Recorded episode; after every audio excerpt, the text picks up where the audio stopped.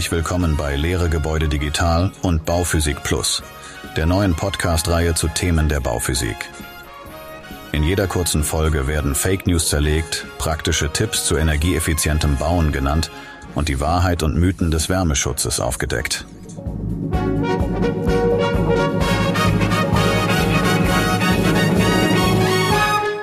Starten wir die Aufklärung mit unseren Gastgebern, Lars Klitzke und Martin Zervas.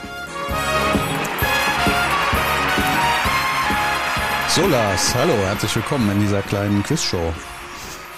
Ja, hallo und guten Morgen. Das war die Überraschung schon. Nein, Quatsch. Die Einleitung. Also es hat natürlich einen Grund, warum ich damit angefangen habe. Ähm, Lars, aber bevor wir dazu kommen, wie geht's dir? Ja, danke gut. Ich hoffe dir auch. Danke, auch gut. Ähm, wir reden heute über ein ganz brandaktuelles Thema, müssen wir sagen. Wir haben äh, gerade eben frisch, druckfrisch sozusagen den verabschiedeten Entwurf der aktuellen Weltklimakonferenz auf dem Tisch. Wir haben ihn noch nicht ganz durchdrungen, aber wir versuchen da schon mal drauf einzugehen. Ähm, bevor wir, und wir haben natürlich noch aktuelle andere Themen, also die aktuelle Überarbeitung der EU-Gebäuderichtlinie wird uns auch ein bisschen tangieren heute.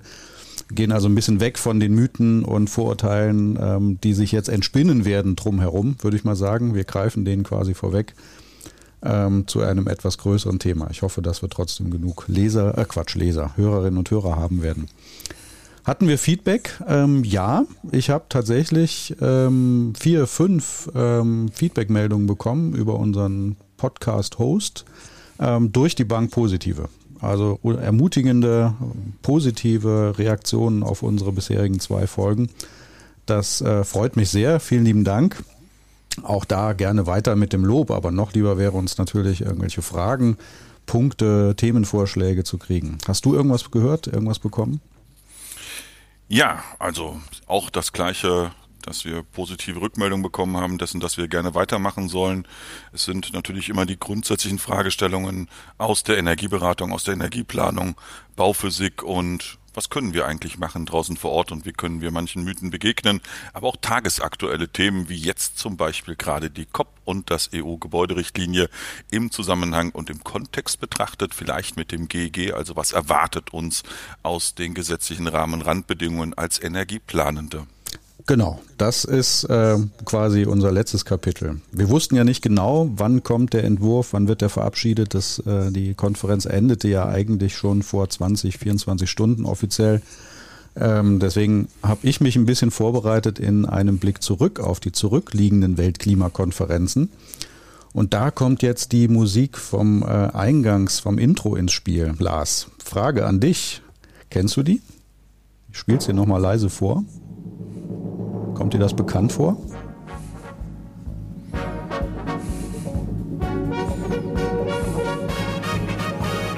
Ich stelle mal meine Frage dazu. Das ist die Titelmusik einer Quizshow, die im gleichen Jahr rauskam wie die erste Weltklimakonferenz. Oh, das war 1995, ja. 94? Na, ja, die Musik klingt älter, ne? Ja. Das ist die Quizshow Die Pyramide weiß nicht, ob Ach. du die noch kennst. Die lief relativ lange und die fing an im Jahr 1979. Ach. Und 1979 war tatsächlich die erste Weltklimakonferenz in Genf. Also schon einige Jahre auf dem Buckel, könnte man sagen. Also da liegt man oft daneben. Das ging dann aber erst 1990 weiter. Also die zweite Weltklimakonferenz war 1990 und die dritte 95. Und ähm, insofern ähm, ist die 79er Konferenz so ein bisschen, ja nicht unter die Räder geraten, aber da, da erinnert man sich nicht mehr so gut daran. Und ähm, was würdest du tippen, Lars? Zweite Frage der Quizshow heute, aber ich mach's nicht so weiter. Brauchst keine Angst haben. Ähm, was stand denn im Abschlussprotokoll wohl drin der ersten Weltklimakonferenz von 1979? Was würdest du tippen? Na, Welche Themen wurden da adressiert? Na, ich nehme mal an, weil der erste Bericht des Club of Rome's schon stattgefunden hat, wird man sich vermutlich schon mit dem Klimawandel zumindest mal thematisch angenähert haben und vielleicht auch schon die globale Erderwärmung zusammengefasst haben, aber du merkst, ich werde unsicher. Das wird jetzt schon einen Punkt für dich geben. Oh. Tatsächlich. Oh. Also der erste und wichtigste Punkt der Abschluss, des Abschlussprotokolls war die Anerkennung des globalen Klimawandels, der globalen Erwärmung. Äh, übersetzt äh, steht da drin, es wurde anerkannt oder es wird anerkannt, dass eine bedeutende globale Erwärmung durch erhöhte Konzentration von Treibhausgasen, insbesondere CO2, verursacht werden könnte. Also es ist noch ein bisschen im Konjunktiv ausgedrückt, aber das war der erste und wichtigste Punkt und auch letzten Endes Anlass für die erste Weltklimakonferenz. Und will ich gar nicht weiter quälen. Die weiteren Punkte waren Bedeutung der Klimaforschung, Aufruf zur internationalen Zusammenarbeit, Errichtung von Überwachungsstationen, Entwicklung von Rechenmodellen zur Vorhersage zukünftiger Klimaveränderungen. Also das war quasi die Geburtsstunde, wenn man so will, ähm, ja, der, der ganzen Forschung rund um oder der, konzertierten Forschung rund ums Thema Klimawandel, Klimawandelforschung. Das war 1979. Und ähm, ja, es gab, was würdest du schätzen, ähm, die aktuelle ähm, Klimakonferenz nicht mit eingerechnet. Gut, das ist relativ einfach, die Frage, wie viele Konferenzen es gibt, weil sie die einfach durchnummeriert haben. Ähm, Na, wir sind im Moment bei 28, 28 also. Genau, ja. Das ist die 28. Weltklimakonferenz schon. Die zweite, wie gesagt, äh, hatte ich schon erwähnt, das war dann die 1990, auch in Genf. Und die dritte, 1995, fand dann schon in Berlin statt. Also die erste auf, auf deutschem Boden. Ähm, es gab dann noch eine weitere Weltklimakonferenz 2017 in Bonn in Deutschland. Ähm, das waren aber beides, ähm, ja, ist jetzt die Frage, wo sagt man, was ist eine einschneidende Klimakonferenz? Was würdest du sagen? So, welche, welche Weltklimakonferenz ist, ist Meilenstein, Wege markierend? Was würdest du sagen? Fällt dir da noch was ein? Was naja, wir sind ja, ja ja, also wenn ich so an meine Jugend und Kindheit zurückblicke, da war ja schon so die Ozon-Thematik in den 80er Jahre einlaufend in die 90er Jahre. Dann hatten wir 1997, glaube ich, Kyoto Wieder ein in Punkt. Japan. Sehr gut. Sehr gut, ja. Treibhausgasemissionen, aber das waren, glaube ich, so auch mhm. für uns als Energieplanende, wenn man sich mit äh, Klima, Klimawandelfolgen auseinandergesetzt hat, warum machen wir eigentlich das, was wir machen, ist, würde ich sagen, 97 das erste Mal, dass man damit so wirklich in Berührung gekommen ist. Das ist richtig. 1997 Kyoto-Protokoll. Das ist auch so ein feststehender Begriff, jedenfalls in meiner Erinnerung. Äh, und das war tatsächlich die erste international verbindliche, also völkerrechtlich verbindliche Klimaschutzprotokoll, Klimaschutzabkommen. Davor das waren informative, unverbindliche Abkommen, aber 1997 das Kyoto-Protokoll, das nämlich die Industrieländer verpflichtet hat, völkerrechtlich verpflichtet hat, ihre Treibhausgasemissionen zu reduzieren mit unterschiedlichen Zielen für unterschiedliche Länder. Also das ist auch schon alt. Und wenn man das jetzt mal so im Rückspiegel betrachtet, 26 Jahre alt, ähm, ist also schon ein Vierteljahrhundert her, das erste völkerrechtlich verbindliche Klimaschutzabkommen 1997. Was haben wir noch auf der Liste an, an Wegemarken? Ähm, ja, ich, also für mich war, also wenn ich das aus meiner Perspektive betrachte, dann war vielleicht so noch 2006 der Dokumentarfilm von El Gore, eine unbequeme Wahrheit, der so ein bisschen thematisch das zusammengegriffen hat. Dann vielleicht 2015 die wegweisendste ja. ähm, Weltklimakonferenz in Paris äh, mit der erstlichen, ersten verbindlichen Zusammenfassung der 1,5 Grad Ziele und der Nachhaltigkeitsaspekte. Also das wird, glaube ich, so aus jüngerer Zeit die wichtigste mhm. Beschlussvorlage sein. Ja, mit Abstand. Also das, wie du schon sagst, da wurde es dann sehr konkret und sehr auch verbindlich, zumindest theoretisch, völkerrechtlich, ähm, das Pariser Abkommen von, äh, von 2015 ähm, da gab es dann noch zwei oder eine wesentliche vorbereitende Konferenz 2009 in Kopenhagen, ähm, die eigentlich auch schon das Ziel hatte, das was dann in Paris geschafft wurde, sollte eigentlich schon in Kopenhagen 2009 passieren. Man hat es aber nicht geschafft, ähm, sich da zu einigen. Und die ganze Roadmap heißt es auch, die Bali Roadmap ist dann so der feststehende Begriff, war die Konferenz 2007 ähm, die quasi den Weg ähm, skizziert hat hin zu dem, was wir dann 2015 in Paris geschafft haben, den verpflichtenden Plan, auch mit Finanzierung, mit Ausgleichsmaßnahmen, mit einem Klimafonds, alles wird da drin schon genannt. Und ähm, tja, jetzt stehen wir im Jahr 2023 und haben, tja, haben wir jetzt wieder was Meilensteinmäßiges in Händen? Also bei dem, also wie gesagt, wir haben es Ich habe es vor einer Stunde mir angeguckt ähm, und mal danach gesucht, ob ich da was rauslese. Also das ist natürlich alles noch sehr frisch, aber konntest du da schon mal reingucken? Ja, reingucken ja. Und wenn ich jetzt nochmal wieder zurückblicke in das Jahr 2015 in Paris, der Just Transition Programm, wo ja schon mal das erste Mal die Abkehr von Öl und Gas, Kohle zumindest angeregt worden ist und ein Fahrplan aufgestellt worden ist, hat man jetzt gemerkt, und das war, glaube ich, auch der Geist der COP28, dass wir die Mehrheit der Weltengemeinschaft haben, die die Abkehr von fossilen Energien vorantreiben möchte. Und hier hat man sich zumindest mal auf ein Positionspapier geeinigt, dass man dieses vorbereiten möchte und, ganz wichtig, 2050 klimaneutral sein würde wollen. Mhm. Aber es ist immer noch nicht so richtig griffig. Ne? Also das äh, ist so ein bisschen, die einen sind enttäuscht, die anderen äh, standen auf der Bremse. Ähm, das war auch bei den letzten Protokollen oder Verabschiedungen so, dass dann einige Länder da einfach schlicht nicht mitgemacht haben. Ähm, die USA sind da immer wieder dabei, ähm, die auch im Kyoto-Protokoll nie beigetreten sind. Also man, man, guckt da immer so Richtung China und, und Russland, aber die USA haben 97 beim Kyoto-Protokoll eben auch nicht mitgemacht, das nie ratifiziert.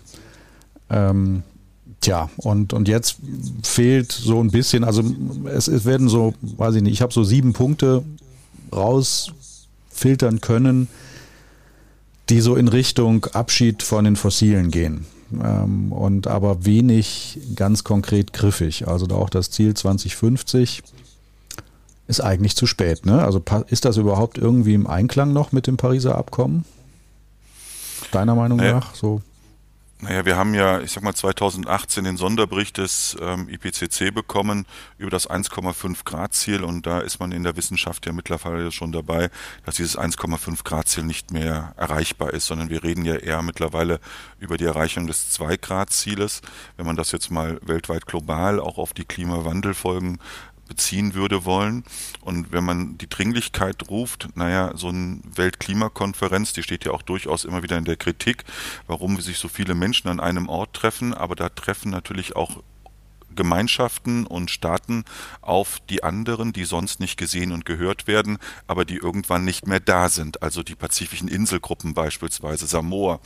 Und hier haben wir ja wirklich einschneidende ähm, Klimawandelfolgen die die Inseln verschwinden lassen. Und Australien hat ja dieses Jahr das erste Mal einem ganzen Inselstaat die Möglichkeit gegeben, auf ihrem Territorium den neuen Staat mit zu integrieren. Also wir haben Dringlichkeiten von Menschen, die eigentlich nie gesehen werden. Und deswegen ist so eine Weltklimakonferenz wichtig. Und jetzt wieder zurück auf die Frage, ist es zu spät? Naja, wir müssen irgendwann anfangen und irgendwann muss man Ziele setzen und sie müssen natürlich auch technisch umsetzbar sein und eine Gesellschaft muss sich natürlich auch daran gewöhnen können.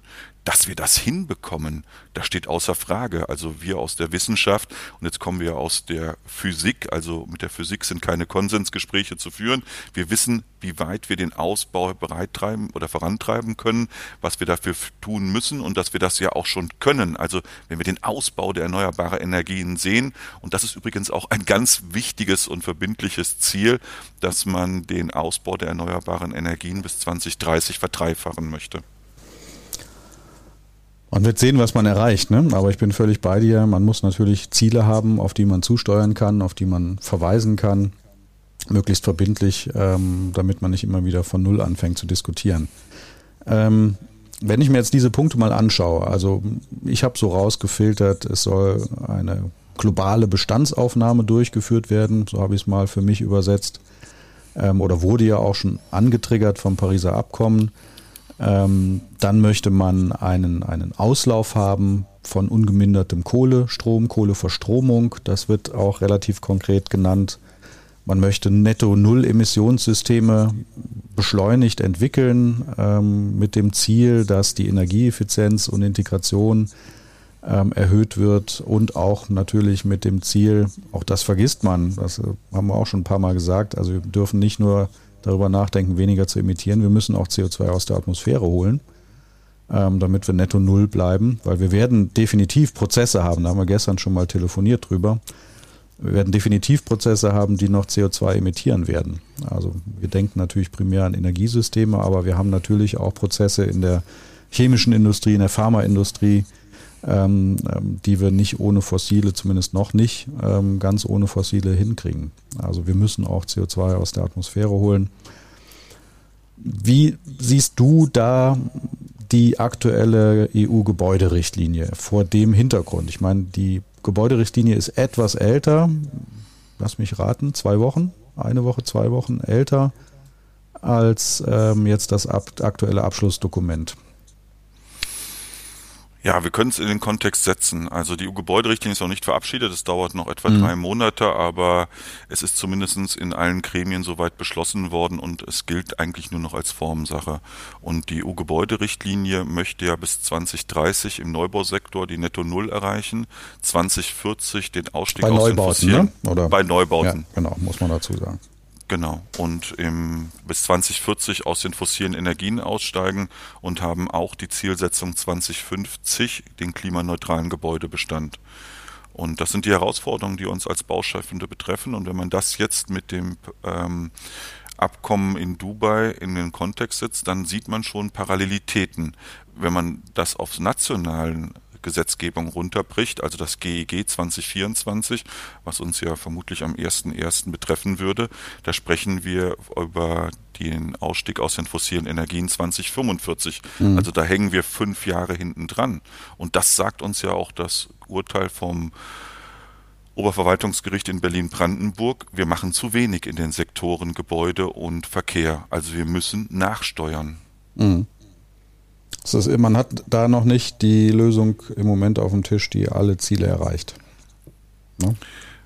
So sieht es aus, zumindest aus der Gesetzgebungsverfahren. Technik, technisch können wir das lösen und wir müssen hier auch Zielpfade vorangeben, dessen, dass wir uns orientieren können und wir brauchen vor allen Dingen auch Planungssicherheit, langfristige Planungssicherheit für die Industrie und für die Bürger und Bürgerinnen, damit man weiß, wo man eigentlich hinkommen muss und nur wenn ich ein Ziel habe, kann ich auch Etappenziele formulieren und kann überlegen, wie schaffe ich das denn eigentlich dorthin. Mhm.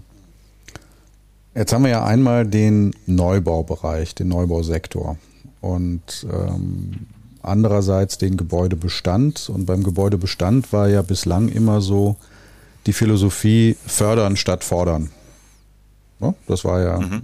immer schon diskutiert worden, soll es Modernisierungsverpflichtungen geben in den äh, Energieeinsparverordnungen und dann auch im Gebäudeenergiegesetz findet man da nur sehr, sehr dezent an einzelnen Stellen tatsächlich sowas wie eine Pflicht oder Verbot oder Austauschzwang ähm, anders als, als in der öffentlichen Meinung oft vertreten wird. Ne? Also es ist ja so, dass es da auch wieder so ein Vorurteil gibt, dass man jetzt irgendwie gezwungen würde, großflächig zu modernisieren. Das war ja nie Thema. Und wie, wie schaffe ich es jetzt im Gebäudebestand, klimaneutral zu werden, ohne zu zwingen?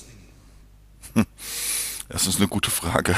Also im Grunde genommen durch Bürgerbeteiligungs- und Partizipationsprozesse, also durch Aufklärung. Wandel fängt durch Bildung an. Wir müssen Menschen aufklären, wenn sie etwas machen, wie sie es denn machen und häufig haben wir Login-Effekte. Es wird nicht das Richtige gemacht, es wird das Falsche gemacht. Wir versperren uns häufig Maßnahmen für die Zukunft. Ich will das mal an so einem ganz einfachen, profanen Beispiel versuchen zu erklären. Wenn heute ein Fassadenanstrich stattfindet, dann habe ich ein Gerüst, ich habe einen Handwerkenden und der bringt einen Materialauftrag im Mühbereich auf die Fassade. Das verändert nichts. Das verändert weder die Energieeffizienz, das verändert weder die thermische Behaglichkeit. Das bringt überhaupt gar keinen Mehrwert für das Gebäude bis auf einen neuen Anstrich. Wenn ich jetzt noch in diesen sowieso Maßnahmen eine Platte draufklebe, dann habe ich weniger Energiebedarf, den ich bedecken muss und ich habe eine höhere thermische Behaglichkeit und eventuelle Schadensminimierungen durch ähm, Taupunktverschiebung oder ähnliches. Und das ist viel nicht bewusst, weil einfach zu viele Ressentiments da sind, weil man nicht darüber nachdenkt und so viel mehr kostet es eigentlich gar nicht. Aber wenn man drüber nachdenkt, dann wird es sofort in Amortationen gerechnet. Man ähm, nimmt die Kosten dann, die man für diese gesamte Maßnahme nimmt und wann soll sich das eigentlich rechnen, aber betrachtet eigentlich nie das, was habe ich sowieso gemacht. Beim Anstrich fragt keiner, wann sich das amortisiert hat, sondern das Geld wird einfach mhm. ausgegeben. Und das ist das, womit wir eigentlich draußen vor Ort hingehen müssen, Menschen aufwecken und erklären, warum, wieso, weshalb sie eigentlich ein bisschen mehr machen könnten. Wird's denn, also Geld regiert die Welt. Ähm, du hast gesagt, äh, es kommt sofort diese Frage, wann rechnet sich das, lohnt sich das, ist das wirtschaftlich? Ähm, wird es denn aus deiner Sicht, ähm, wir hatten über Wirtschaftlichkeit ja schon gesprochen in einer der beiden Folgen vorweg, mhm. ähm, aber es tut ja anscheinend noch nicht weh genug. Ja, ich würde sagen, seit letztem Jahr hatten wir eigentlich eine Aufbruchstimmung, weil Energie das erste Mal richtig teuer geworden ist und auch Energie nicht mehr unbegrenzt verfügbar ist. Und wenn man das jetzt mal in den Kontext auch wieder der COP setzt, dass das Ende des fossilen Zeitalters eigentlich eingeläutet worden ist, also wir merken, dass wir gar nicht mehr so viel zur Verfügung haben, wie wir eigentlich bräuchten, dann merken wir auch, dass Energie stetig ständig teurer wird. Und damit werden natürlich auch Maßnahmen zur Eindämmung des Energiebedarfs wirtschaftlicher, ja. attraktiver. Mhm. Ich will jetzt an der Stelle diese aktuell aufkeimende Diskussion um Atomkraft vermeiden. Also das will mhm. ich eigentlich nicht nochmal, weil das ist so, ich finde, das ist totgeritten. Also das ist auch wieder so ein, so der Wunsch nach einer einfachen technischen Lösung. Also offensichtlich erstmal einfach, aber so einfach ist es ja gar nicht. Also wir haben ja das Problem des Endlagers immer noch nicht gelöst und reden jetzt schon wieder über eine Verlängerung oder Neuanwerfen der, der Atomkraftwerke und denken nicht daran, wo das Uran herkommt. Also das lasse ich mal weg. Also das ist irgendwie aus meiner Sicht eine, eine, eine sehr platte, nicht faktenbasierte Diskussion. Wie müsste man denn jetzt wirklich politisch das Ganze steuern? Also das GEG, e was ab 1.1. gilt, geht ja, wie du schon sagst, nicht weit genug. Auch höchstrichterlich ähm, attestiert nicht weit genug. Auch diese ähm, mal, Förderprogramme, die Maßnahmen, die da ausgelöst werden sollten, werden ja eingefordert richterlich, weil man da anderen Verpflichtungen nicht nachkommt. Also das ist ja alles sehr verwoben, ohne dass es äh, irgendwie jetzt diese planbare, diesen planbaren Pfad gibt. Also was müsste denn ist da jetzt nicht schon wieder zu befürchten, dass das jetzt so eine Hängepartie bis zur nächsten Bundestagswahl, die vielleicht spätestens in zwei Jahren stattfindet, bleibt und dann man sich erst wieder damit beschäftigt und bis dahin passiert nichts? Ja, das ist das große Problem, dass ähm, man, dass viele, die eigentlich Investitionsentscheidungen treffen müssten, also vom klassischen Bürger bis hin zu industriellen ähm, Projizierungen, dass die gehemmt sind. Ne? Man wartet immer auf das. Und eigentlich ist dieses Warten das, was uns im Grunde genommen zurückwirft. Indem wir nämlich nichts tun, stauen wir eigentlich das, was gemacht werden muss, nur auf. Und wir haben so viele positive Beispiele. Also der weltweite erneuerbare Energienanteil hat alleine von 2010 bis 2022 um 10 Prozent zugenommen. Das heißt, wir decken heute schon 30 Prozent Prozent aus erneuerbaren Energien. Da nochmal zurückzublicken und alte Technologien heranzuwerfen, ist nicht der richtige Weg. Wir haben heute schon Länder mit 100 Prozent erneuerbaren Energien Stromversorgung. Bhutan, Island, Lesotho, Nepal, Albanien, also unendlich viele Länder und manche, die sind vielleicht nicht an den 100 Prozent dran, aber sind prozentual schon recht weit. Norwegen, Brasilien mit 86 Prozent, Österreich mit 76 Prozent.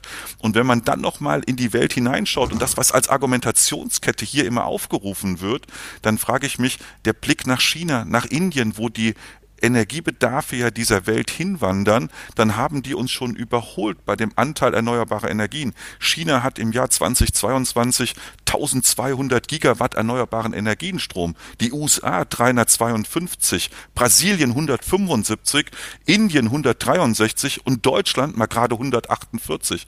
Also andere Länder sind um ein Vielfaches besser und wir schauen immer da drauf und die Argumentation kommt, naja, wenn wir hier in Deutschland etwas machen, aber die anderen, ja die anderen sind weiter als wir. Also wir verpassen so ein bisschen den Anschluss in der Findung dessen, was machen wir eigentlich in der Zukunft.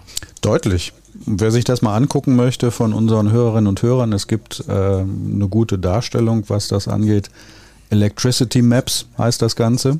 Da kann man dann für sehr viele internationale Staaten nachschauen, wie ist deren Strommix gerade aktuell, also wirklich stundenaktuell und wo du gerade Brasilien nanntest, die ja eher negative Schlagzeilen haben. Also Brasilien taucht ja eher auf unter dem Aspekt äh, Regenholzab, äh, Regenwaldabholzung. Wenn ich mir deren Energiestrommix gerade anschaue, dann besteht der zu, was haben wir hier, zu 71,3 Prozent aus Windenergie aktuell, zu 12,3 Prozent aus Solarenergie, Gut, da ist die Frage, ähm, wo kommt jetzt die Sonnenenergie her, weil die sind ja ein bisschen hinter uns. Und zu 14 Prozent aus Wasserkraft. Punkt. Ja, das war deren, das ist deren Strommix. Das heißt, die haben 90 Prozent. Ja, das heißt, die haben, der Rest ist so unter ferner Liefen und ein paar Stromimporte auch. Das heißt, die haben im Moment einen CO2-Emissionsanteil im Strom von 34 Gramm. Um das mal ins Verhältnis zu setzen zu Deutschland aktuell, wir liegen aktuell bei 580 Gramm CO2, jetzt gerade aktuell, mit äh, ungefähr 40, knapp 40 Prozent Kohlestrom. Ähm, und dann kommen, ähm, haben wir ein bisschen Biomasse, knapp 10 Prozent. Wir haben 27 Prozent Windenergie im Moment. Solar haben wir so gut wie nichts. Wasserkraft so gut wie nichts. Und wir haben Erdgas mit 17, 18 Prozent. Ja, das heißt, die 17, 18 plus die 40, also knapp über die Hälfte ist fossil. Wir haben auch relativ viel Stromimport im Moment. Ähm, und der Rest ist auch schon regenerativ bei uns. Und ähm, trotzdem liegen wir bei 580 Gramm pro Kilowattstunde CO2. Also da kann jeder gerne mal gucken. Ähm, Frankreich hat natürlich eine super Ökobilanz, weil die viel Kernenergie haben. Das ist natürlich immer das Argument, was dann kommt. Ne? Die haben 60 Prozent gerade Kernenergie in ihrem Strommix. So, was war das? Keine Ahnung. Ähm, also da einfach mal über den Tellerrand schauen und wie du schon sagst, wir verlieren den Anschluss. Wir verlieren ganz deutlich den Anschluss und aus meiner Sicht ist das auch ein Standortnachteil tatsächlich, weil wir uns ja über fossile Energieträger, weil wir eben selber keine haben, abhängig machen auch. Wir müssen die irgendwo beziehen. Das ist es, die große Importabhängigkeit. Und wenn man Energiesouveränität erreichen möchte und eine resiliente Energieversorgungsleistung, dann muss man zum einen die Bedarfe reduzieren und auf der anderen Seite erneuerbare Technologien implementieren. Wenn ich gerade China genommen habe, die fast 1200 Gigawatt an installierter Leistung 2022 haben, dann sieht man, dass die ihre große Wirtschaft umsetzen auf erneuerbare Energien. Der Großteil von China ist mit Fernwärmeleitungen ausgestattet. Also dort, wo wir jetzt eigentlich erst anfangen, müssen wir aufholen und nicht noch die Diskussion führen, gehen wir wieder zurück zu Öl und Gas oder zu äh, Atomenergie, wenn die ganze Welt schon davon Abstand nimmt und sich auf erneuerbare Energien einstellt. Und das ist ja im Grunde genommen die einfachste Energieversorgung, weil uns die Sonne fast ausschließlich mit Energie versorgen kann. Also das Potenzial ist ist da und es geht ja nicht, dass wir uns auf eine Technologie ähm, festsetzen, sondern dass wir den Energiemix und die Technologieoffenheit vorantreiben. Aber das müssen wir natürlich dann auch in den Zubauraten und die PS auf die Straße bringen. Das ist im Grunde genommen das, was wir machen dürfen müssen. Mhm. Also da, wie gesagt, nochmal den Tipp, Electricity Maps, wer da mal einen neutralen Blick auf den Strommix werfen möchte, will da jetzt auch nicht drauf rumreiten, ich finde das total spannend. Ähm, was ist denn, wir sind ja heute beim Quiz, was ist denn global betrachtet? Global, also wir haben keine Daten zu China, muss ich vorweg schicken. Also da sind keine Daten über China hier in dieser Electricity Map drin. Wir haben auch nur aus zwei Staaten in Afrika äh, hier Daten drin. Insofern ist es immer ein bisschen schwierig. Indonesien, also diese ganzen pazifischen Staaten haben wir kaum Daten. Ähm, Philippinen haben wir Daten. Also es ist nicht, sind nicht alle Staaten drin. Aber von den großen Staaten, Europa haben wir auch die Daten. Was ist denn, was würdest du sagen? Nordamerika haben wir, Südamerika haben wir, Russland haben wir. Was ist denn global betrachtet das Land mit den höchsten CO2-Emissionen für die Kilowattstunde Strom? Was würdest du tippen? Die höchsten CO2-Emissionen. Mhm. Naja, wenn man das auf die Bevölkerung runterrechnet, wird es vermutlich nicht China sein, sondern es wird vermutlich eines der Erdöl produzierenden Länder sein. Also wahrscheinlich irgendwie Vereinigte Arabische Emirate. Die sind ja auch nicht Dubai drin. sind auch nicht drin. Okay, ja, dann. Aus guten Gründen hier nicht drin. dann verrate ähm, es mir. Oman ist drin. Äh, Vereinigte Arabische, Arabische Emirate sind drin. Also es geht um die Gramm, Gramm CO2 pro Kilowattstunde Strom. Also ist ja. mitgerechnet Importe, auch aus anderen Ländern. Exporte mhm. sind natürlich auch ausgerechnet. Und es ist das Land, ein Nachbarland von uns, Polen. Polen. Polen hat global, zumindest was die Daten hier angeht, in dieser, in dieser Darstellung momentan, wie gesagt, 890 Gramm CO2 pro Kilowattstunde Strom. Und der Strommix besteht zu, was haben wir hier, gut 70 Prozent aus Kohlestrom. Dann kommen da nochmal 12 Prozent äh, Erdgas obendrauf. Also wir haben nur knapp 10 Prozent Windenergie in den letzten 24 Stunden in Polen. Das liegt damit noch vor dem schlechtesten Land oder, oder Staat in Amerika, in Nordamerika. Die sind knapp dahinter mit 865. Das ist so nach Regionen aufgeteilt. Ähm, gibt bessere, es gibt schlechtere Regionen auch äh, in den USA. Und was ist das beste Land mit den geringsten CO2-Emissionen? Naja, da haben wir Island. Island ist nicht das Beste.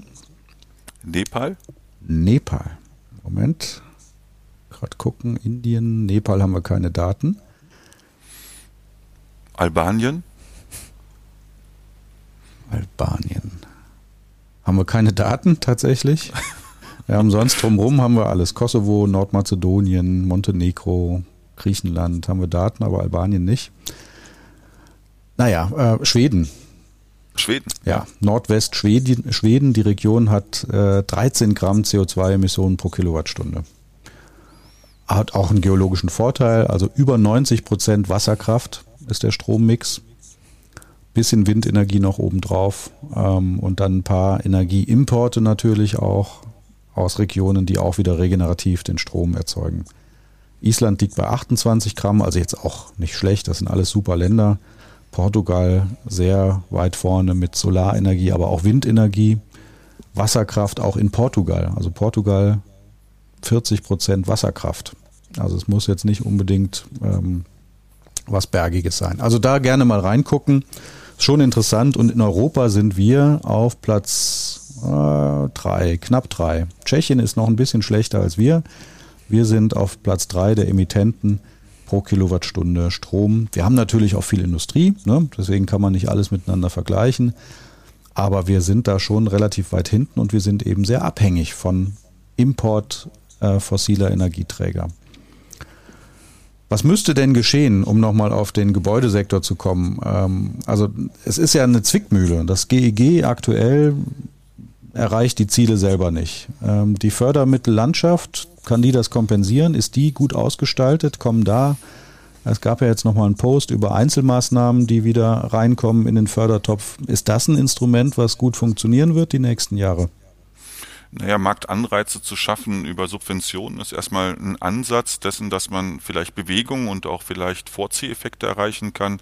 Und man muss natürlich auch berücksichtigen, dass wir lange Zeit nichts gemacht haben. Also wir haben enormen Instandhaltungsrückstau und das müssen wir aufholen. Und der Gebäudesektor ist halt überproportional gegenüber den anderen Ländern ähm, hier in Deutschland in einem eher schlechten Zustand. Und der muss energetisch saniert werden oder saniert werden oder instand gehalten werden grundsätzlich.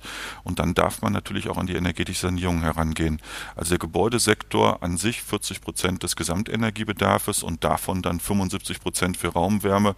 Da merken wir natürlich auch, wo die Einsparpotenziale sind, die ich dann über den Lebenszyklus und der sowieso Maßnahmen dann auch eindämmen könnte. Also das ist durchaus ein Sektor, der zur Energiereduktion beitragen muss. Wir beschäftigen uns viel zu sehr damit, wie wir effizient die Kilowattstunde erzeugen können, sondern wir müssen uns auch mit der Reduktion auseinandersetzen und wir müssen irgendwann auch uns mit dem Thema Suffizienz, also wie viel brauchen wir denn eigentlich und das bedeutet mit Sicherheit auch Konsumrückgang und deswegen müssen wir das Wachstum auch entkoppeln vom Energiebedarf und wir müssen uns damit auseinandersetzen, wie können wir langfristig Energiebedarfe reduzieren und dann hier standortnah regional Wertschöpfungsketten erhöhen. Machen wir es mal ein bisschen konkreter. Wir haben ja viele Kommunen und auch private Gesellschaften, die sich selbst eigen verpflichten, 20, 30, 20, 35 schon klimaneutral auch im Bestand zu sein. Wie, gehen, wie sollten die vorgehen? Also viele Kommunen, denen fehlt ja auch das Personal, weiß ich. Mhm. Das heißt, äh, wir haben da ein Problem, dass zwar das Ziel existiert, aber keiner den Weg so richtig dahin kennt. Ähm, was müsste passieren, damit, der, damit das Ziel erreicht wird? Also ich denke, wir brauchen Energieeffizienz in Gebäuden, Technologien zur Steigerung der Energieeffizienz, politische und wirtschaftliche Anreize, erneuerbare Energien im Gebäudesektor. Wir brauchen technologische nachhaltige Wärmeversorgungen und der Ansatz, der im Moment angesetzt wird, ist ja auch eine kommunale Wärmeplanung, das heißt eine kollektive Versorgung und wir brauchen Ausbildung. Also wir brauchen Ausbildung, Fachkräfte, wir brauchen Menschen, die sich auch mit komplexen energetischen Zusammenhängen auseinandersetzen können und auch in die Planleistung. Und jetzt habe ich gerade Komplexität genannt. Ja, es ist komplex. Wir brauchen auch vielleicht simplifiziertere Bauprozesse oder vielleicht Umbauprozesse. Das heißt, wir brauchen eine Bauwende, eine Umbauwende und die muss im einfachen Doing möglich sein. Also wir müssen Vorschriften reduzieren, wir müssen Technologien implementieren auf der Low-Tech, Low-Budget-Version und damit dann auch einen simplifizierten Bauprozess gestalten. Läuft das schon? Weil wenn ich mir GEG, wenn ich jetzt nur mal die Seiten zähle im aktuellen GEG und Paragraphen zähle, dann ist das keine Simplifizierung. Absolut. Mhm. Das ist, das ist, das ist, das ist, also wirklich, ich, wir finden gar keine Worte dafür. Ähm, der Kern des GEGs ist richtig, das so wie man es gestaltet hat, das ist wirklich schwierig. Also wir müssen in mehrfachen Schulungen Menschen, die sich damit auseinandersetzen müssen, erstmal aufschlauen, damit sie das GEG verstehen und anwenden können. Und dabei geht es ja nur um Fristen, Fristen folgen. Wann darf ich welche Heizungsanlage mit welchen prozentualen erneuerbaren Energien einsetzen? Und das kann es nicht sein, sondern es muss einfach einfacher gestaltet werden. Wir brauchen klare, vereinfachte Regeln. Wenn ich es alleine im Bausektor sehe, wir hatten in den 90er Jahren etwa 5000 Vorschriften, die mich berührt haben. Jetzt habe ich 18 bis 20.000 Vorschriften. Also wer soll das beherrschen? Also ich brauche ja alleine jemanden, der die ganzen Verordnungen und Gesetze beherrschen kann, damit ich überhaupt das in das Doing hineinkomme. Und das muss deutlich entschlackt werden, deutlich vereinfacht werden, weil das ist das, was im Grunde genommen das Ganze teuer macht. Dieser ganze Verwaltungsapparat, diese ganzen administrativen Tätigkeiten. Da können wir also nur auf das hoffen, was vielleicht dann irgendwann kommt. Ne? Also momentan müssen wir ja damit klarkommen. Und das ist ja auch ein Hemmnis bei der Ausbildung wiederum. Also wenn ich jetzt, es gibt ja Überlegungen oder auch schon ähm, Konzepte, Quereinstieg in die Energieberatung zu ermöglichen, gerade für den Wohnungsbau oder nicht Wohnungsbau, für die Wohngebäude, für den Wohngebäudebestand. Ähm, das ist ja irgendwie kontraproduktiv. Naja, wenn ich, wenn ich jetzt Menschen ausbilde, die wissen, wie ich Gesetze anwende und lesen kann, dann habe ich immer noch keinen Stein auf den anderen gesetzt. Ich habe noch keine Wärmedämmung an die Wand gebracht. Also ich brauche jemanden, der das erkennt, lesen kann. Das ist die Komplexität im Moment. Und ich brauche auf der anderen Seite auch jemanden, der das Ganze umsetzt. Und ich habe auf zwei Ebenen zu wenig davon. Und wenn ich auf der einen Seite die Komplexität erhöhe, muss ich natürlich viele ausbilden und die Motivation aufrechterhalten, dass das überhaupt jemand erlernt. Und deswegen ist diese Simplifizierung so wichtig, dass wir brauchen einfach eine Entschlackung des Ganzen. Und das erkenne ich im Moment nicht. Also es wird zwar immer davon gesprochen, aber es ist immer noch ein Papier mehr. Es ist noch ein Dokument mehr, was ich ausfüllen muss. Das sieht man vielleicht in der Verwaltung nicht, aber für die Bauschaffenden draußen vor Ort sind das große Hemmnisse. Für uns bedeutet das, wir müssen in Lehre und in Weiterbildung natürlich die Menschen aufschlauen. Das machen wir auch mit sehr viel Herzblut. Aber richtig nachvollziehen kann, kann ich das nicht. Ich würde Menschen viel lieber in das praktische Doing hinein manövrieren, dass sie draußen vor Ort auch wirklich etwas umsetzen können, anstatt dass sie wissen, wie sie ein Dokument ausfüllen. Mhm. Tja, haben wir also keine Lösung parat. Ne? Also da muss man sagen, die Kritiker haben da auch schon recht, wenn man sagt, das macht es irgendwie zu kompliziert und ähm, einige verlieren ja auch dann die Lust darüber. Die sagen, ich, ich habe mich verabschiedet, kenne ich jetzt persönlich auch wirklich einige, äh, die sagen, Energieberatung, ich steige aus. Ähm, dieses alle vier Monate kommt was nach, äh, wird was nachgefordert und es wird immer komplexer und ähm, dass dann sich auch einige eben daraus verabschieden oder erst gar nicht einsteigen. Also diese, dieser Müdigkeit ne, merkt man eben auch damit verbunden ja keine Verlässlichkeit. Das ist ja auch wirtschaftlich nicht tragbar. Also wenn wir jetzt so eine Situation wie jetzt nehmen, also bauen oder umbauen bedeutet ja auch immer Investitionen und Investitionen werden angereizt durch Förderungen und wenn ich jetzt keine Verlässlichkeiten in der Förderkulisse habe, dann stehen ja diejenigen welche, die sich darauf spezialisiert haben vor der Situation, sie können im Moment nichts machen. Was machen sie mit ihren Mitarbeitern, die sie beschäftigt haben, die sie aufgeschlaut haben, die sich mit der Thematik auseinandergesetzt haben? Die jetzt nichts mehr durchführen können. Und es hat ja auch Hemmnisse. Also wenn ich den 8.9 diesen Jahres nehme, das Gebäudeenergiegesetz und damit auch die Parallelität zum Beispiel der Förderkulisse, die dann natürlich wesentlich höhere Förderquoten in den Raum geworfen hat. Ja, was machen die Bürger und Bürgerinnen? Verständlicherweise, ja, sie ziehen ihre Aufträge zurück und warten, bis die höheren Förderungen kommen. Das bedeutet aber, dass wir eine Konjunkturpause haben. Also das bedeutet für die Bauschaffenden und auch für die Planenden, sie stehen im Grunde genommen mit keinen Aufgaben in den Alltag. Und das bedeutet für die Unternehmenden durchaus Schwierigkeiten. Und dann, wenn man jetzt mit dem GEG, EU-Gebäuderichtlinie, jetzt kommt der COP-Bericht, dann kommen irgendwann die BEGs wieder. Also es sind so viele unterschiedliche, sich verändernde Rahmenbedingungen, dass man irgendwann sagt, naja, eigentlich wollte ich doch nur ein bisschen an der Energiewende partizipieren, Menschen aufklären, ihnen dabei helfen, Energie Bedarfe zu reduzieren, erneuerbare Energien zu implementieren, ein Wohnfühlgefühl zu platzieren, Schaden zu minimieren. Und das geht ja nicht mehr, sondern wir beschäftigen uns nur noch, wann kommt was, was ist gerade neu geändert worden. Wir haben sehr hohe Detailtiefen. Das ist eigentlich nicht der richtige Ansatz. Machen wir es mal vielleicht ein bisschen griffiger, ein bisschen konkreter. Ich versuche es mal, weil ich weiß, dass auch viele Menschen zuhören, die nicht Energieberatende sind, sondern eher interessierte Laien oder Bauherren sind. Wie hoch würdest du schätzen, ist der Aufwand, einen Mitarbeiter, eine Mitarbeiterin weiter zu schulen, die also vorher auch schon tätig ist im Bereich Bauphysik, sagen wir mal, und aufzuschlauen, was das neue GEG e angeht und ähm, was vielleicht äh, BEG-Vorschriften angeht. Also wie viel Zeit muss ich in Schulung investieren als Arbeitgeber? Was würdest du schätzen? Ein Tag, zwei Tage, drei Tage? Wir reden über ein, zwei Wochen. Mhm, ne? Also das GEG genau. und BEG hat mindestens mal zwei Wochen, wenn vorher Grundkenntnisse vorhanden gewesen sind.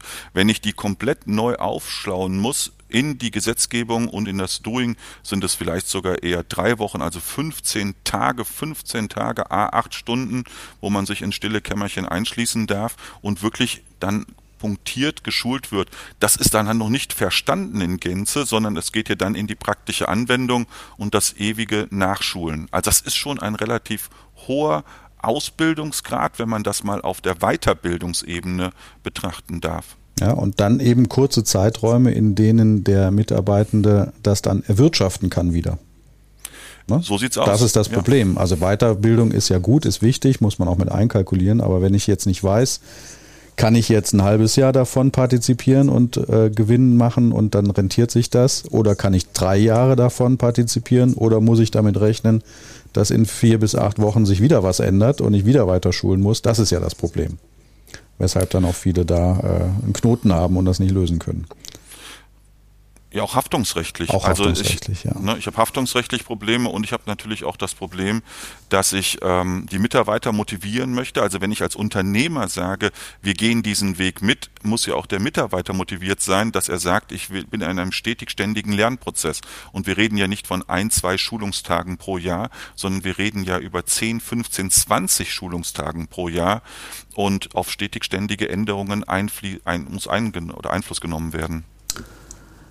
So, Lars, bisschen abrupt vielleicht, ähm, möchte ich so langsam schon hinten äh, gleich den, den, das Outro wieder mit einem Lied aus den 1979ern enden. Ich weiß nicht, vielleicht kennst du es, ich spiele es schon mal an.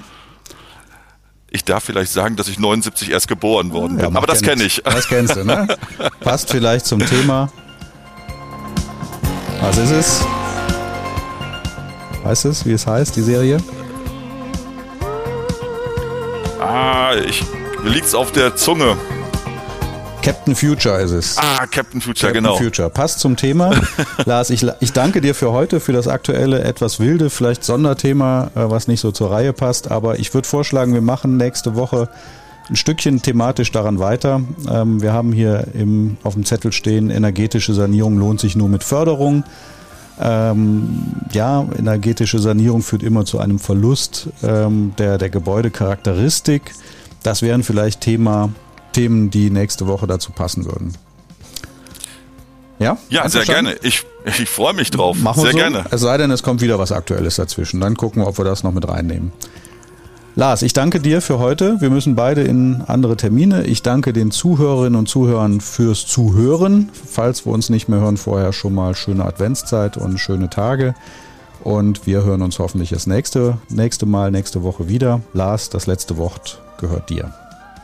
Ja, vielen lieben Dank, lieber Martin, dass du das heute so aufbereitet hast. Es war bestimmt ein bunter Themenstrauß, aber tagesaktuell und letztendlich haben wir jetzt etwas, worauf wir in die Zukunft planen können. Deswegen sage ich auch vielen lieben Dank fürs Zuhören. Bis zum nächsten Mal. Auf Wiederhören, auf Wiederschauen. Bis dahin. Tschüss.